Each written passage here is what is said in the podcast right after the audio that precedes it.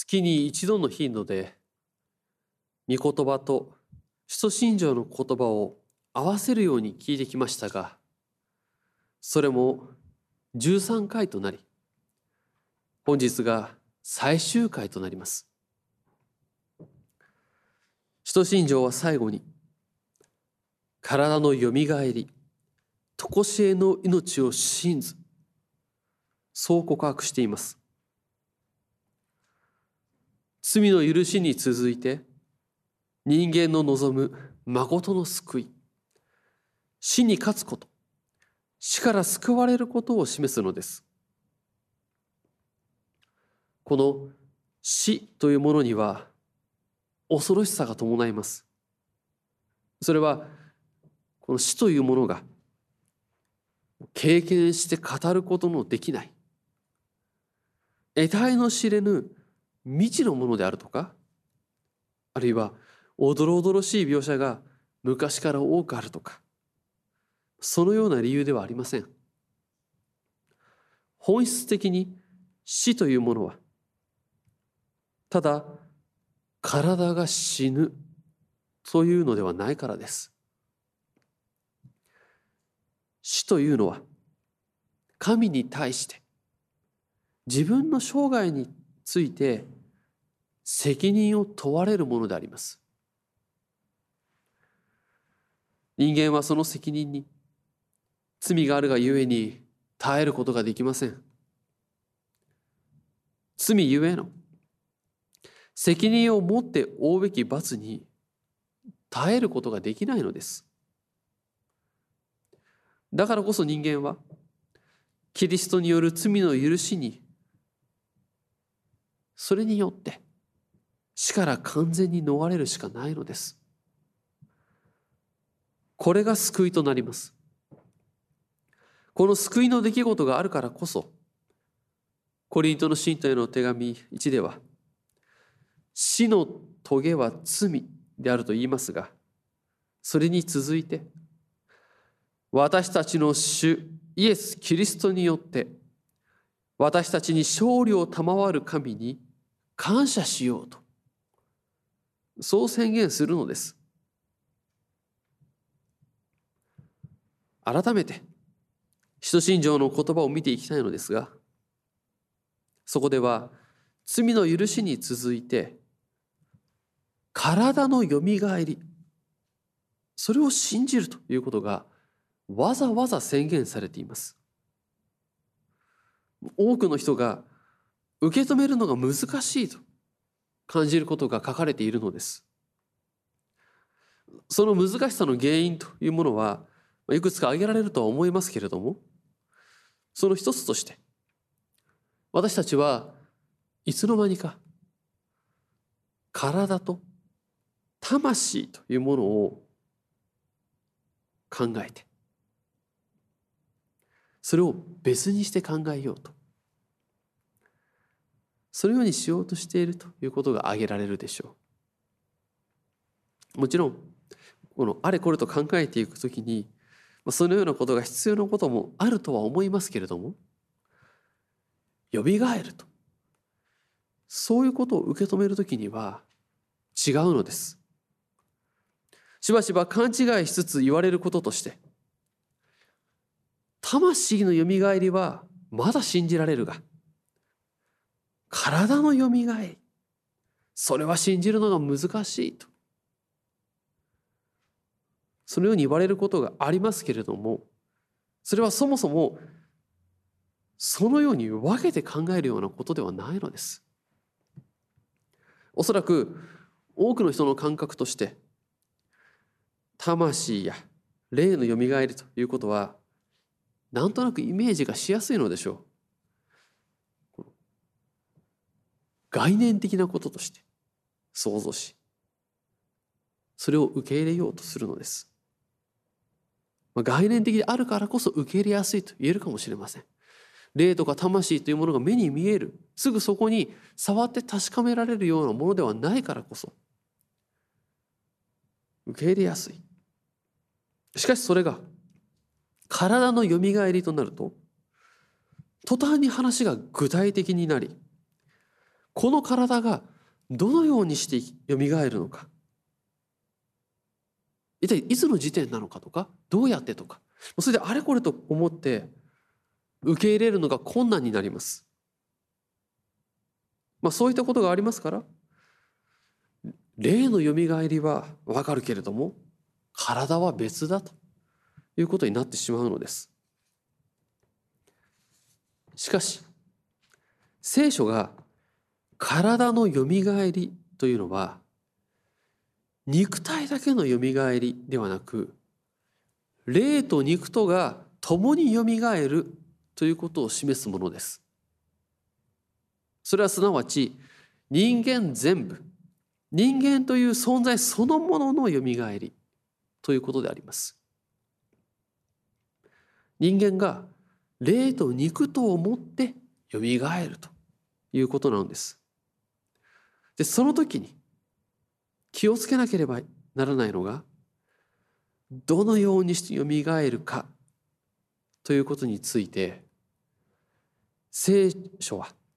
慎重に語るということです。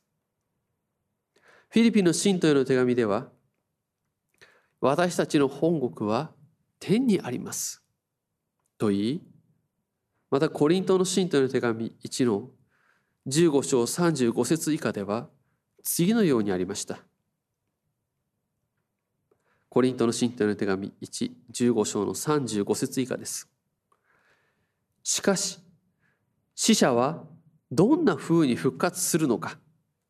どんな体で来るのかと聞く者がいるかもしれません。愚かな人だ。あなたがまくものは死ななければ命を得ないではありませんか。あなたがまくものは後でできる体ではなく麦であれ他の穀物であれただの種粒です。神は御心のままにそれに体を与え一つ一つの種にそれぞれ体をお与えになります。どの肉も同じ肉だというわけではなく人間の肉獣の肉鳥の肉魚の肉とそれぞれ違います。また天上の体と地上の体があります。しかし天上の体の輝きと地上の体の輝きとは異なっています。太陽の輝き月の輝き星の輝きがあってそれぞれ違いますし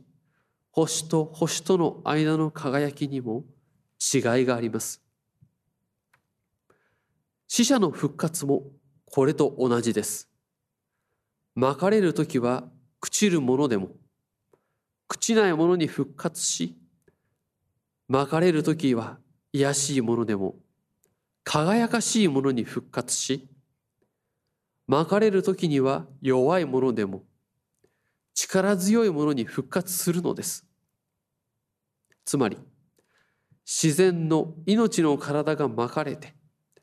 霊の体が復活するのです。自然の命の体があるわけですからああるのですから霊の体もあるわけです。まかれる時には朽ち果てる。惨めな卑しいものであっても復活の主によって霊も肉も作り変える。そのことを示します。神は朽ちない栄光に満ちた輝かしいもの力強い霊の体を御心のままにお与えになることを聖書は宣言するのです。私たちの世の中の一般的な認識として命は死んだら終わり。人間の命は死に終わるというのは、まあ、当たり前のこととして受け入れられているでしょう。しかし改めて聖書に立って考えるときに命は本当はいつまでも生きてこそ命ではないか死ぬ命というのは実はおかしな言い方ではないかということが示されてきます。そもそもなぜ死ぬかといえば罪ゆえに私たちは死ななければならなくなったのです。ですから罪の許しによって人間の命は初めて永遠の命常しえの命そこに連なるようにさせられるのであります。罪許されて信仰によって生きる者はキリストによって生きているのです。ガラテヤの信徒への手紙2章に次のようにあります。生きているのはもはや私ではありません。キリストが私のうちに生きておられるのです。また、コロサイの信徒への手紙3章にも次のようにあります。あなた方は死んだのであって、あなた方の命はキリストと共に神のうちに隠されているのです。このキリストは復活のキリストであります。死に打ち勝つキリストです。キリストの復活によって私たちもよみがえりが与えられるのです。これが人間の死の終わりになるのです。罪許された者はキリストの復活によってその命を死によって終わるのではなく永遠の命によって全うすることができるようにされるのです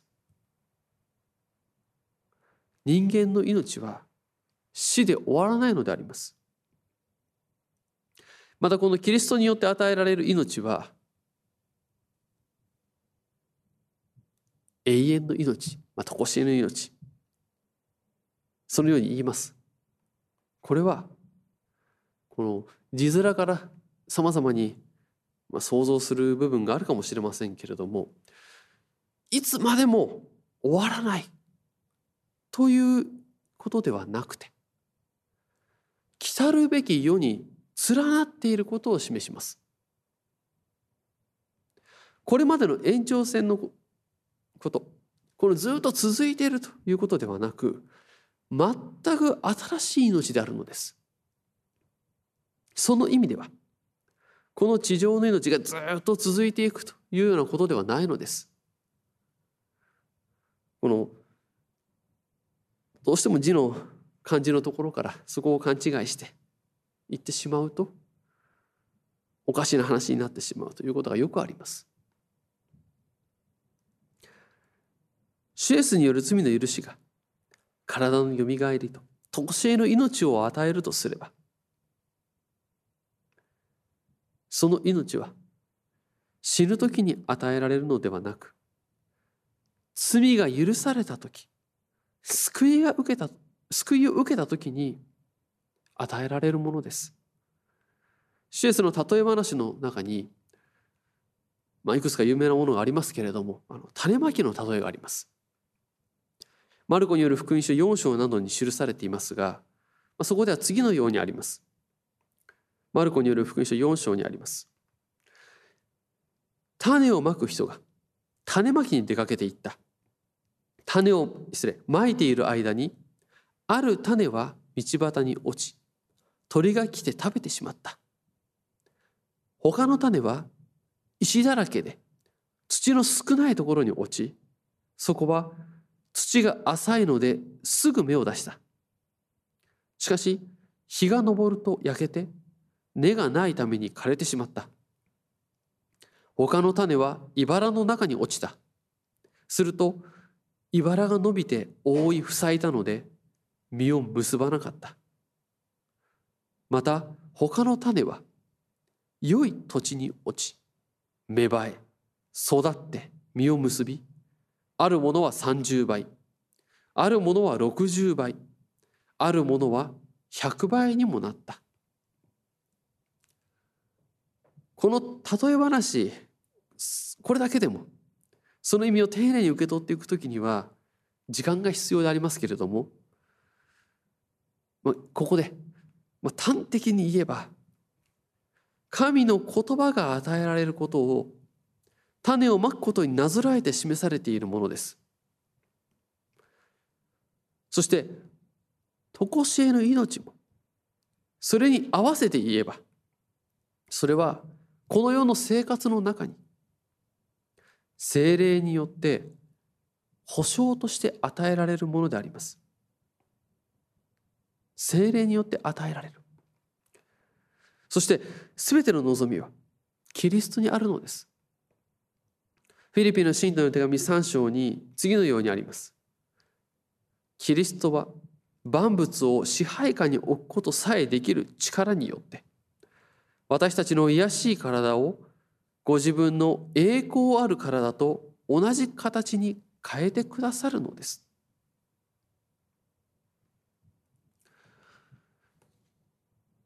使徒信条を共に聞いてきて13回を迎えておりますけれども改めて使徒信条を振り返ると主イエスの焦点についての部分そこで賢より生きたりて生ける者と死ねる者とを裁きたまわん。そうあってキリストが裁きのために来られるということについて宣言されていました。でこの部分を踏まえて改めて注意を向けますと使徒信条では主の裁きのところやまた本日のこの箇所では一般的に注目を集めるような言葉である地獄とか永遠の死のことというのは書いていないのです。これについてはカルバンが一つの答えを明確にしてくれます。カルバンはジュネーブ教理問答やあるいはジュネーブ教会信仰問答と言われるものの中で使徒信条の本日の箇所について次のように書いているのです。この体のよみがえり、常しの命を信ずというところについての言葉です。この要約には、信徒たちの心の慰めに適切でないものは何も収めておりませんので、神がそのしもべたちになさる諸々の良きことについてだけ語られております。したがって、御国から追放される不義な人々については少しの記述もないのであります。使徒信条は信ずべきことが書いてあります。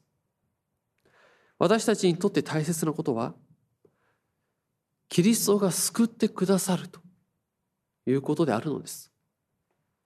キリストは終わりの裁きの日にも裁き主であると同時に私たちのために問いなしをしてくださる方であります。そのように私たちを愛してくださっているのです。私たちはそれを信じるのです。そうでないと、神ではなくて自分のことに目が行きます。自分のことを考え、自分の弱さを思い、罪に悩み、死を思うことになるのです。そのようになるからこそ私たちは地獄や永遠の死といったようなことを考える必要が出てくるとも言えるのです。しかしキリストを信じる者にとってはこのような地獄や永遠の死といったようなものはキリストが滅ぼされた様において示されるだけであります。だからこそこれらのことは信仰告白の中には出てくる必要がないのです。すべてのことはキリストを信ずる信仰によってのみ与えられます。ガラテヤの信徒の手紙2章に次のようにありました。私たちが今、肉に置いて生きているのは、私を愛し、私のために身を捧げられた神の子に対する信仰によるものです。また、コリントの信徒の手紙に5章にも次のようにありました。キリストと結ばれる人は誰でも新しく創造されたものなのです。キリストを信じて生きている者はすでにこの望みを確かなものとして生きるように新たに作られているのです。しかしもしこの信仰がなければどうなるかということもパウロは示しています。コリントの信徒への手紙1の15章です。もし死者が復活しないとしたら飲んだり失礼食べたり飲んだりしようではないかどうせ明日は死ぬ身ではないかということになります。そう書いてあるのです。私たちは聖書によって問いが突きつけられます。いかにして生きるか。その問題が突きつけられてきます。自らの存在理由が問われます。罪の問題があらわにされます。それはある種、まるで刃物を突きつけられるかのように切迫した鋭いものであるでしょう。しかし同時にです。キリストの十字架による罪の贖いが示されます。罪の許しが、常しえの命への招きが、救いへの招きが与えられます。私たちのために十字架にかかって死に復活された主イエス・キリストを信じて誠の希望をいただくことそれをしっかりと持つことは自分というその人間の生き方を